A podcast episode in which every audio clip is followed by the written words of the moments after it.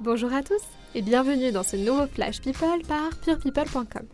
Au menu de ce jeudi 6 septembre, la naissance de jumeaux, un rabibochage amoureux et une danseuse qui joue les actrices. C'est parti Double carnet rose pour Judor. La femme du comédien a en effet donné naissance à des jumeaux le 30 août dernier à Paris.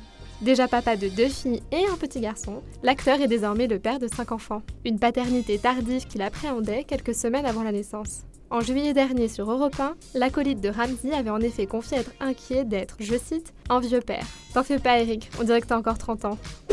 Courtney Kardashian et Younes Benjima vont-ils remettre le couvert? Les ex-amants ont multiplié les apparitions ensemble ces derniers jours à Los Angeles. La star de télé-réalité serait toujours amoureuse du jeune français, malgré son infidélité supposée en juillet dernier. Même s'ils ne se sont pas encore remis ensemble officiellement, un proche affirme que ce serait en bonne voie.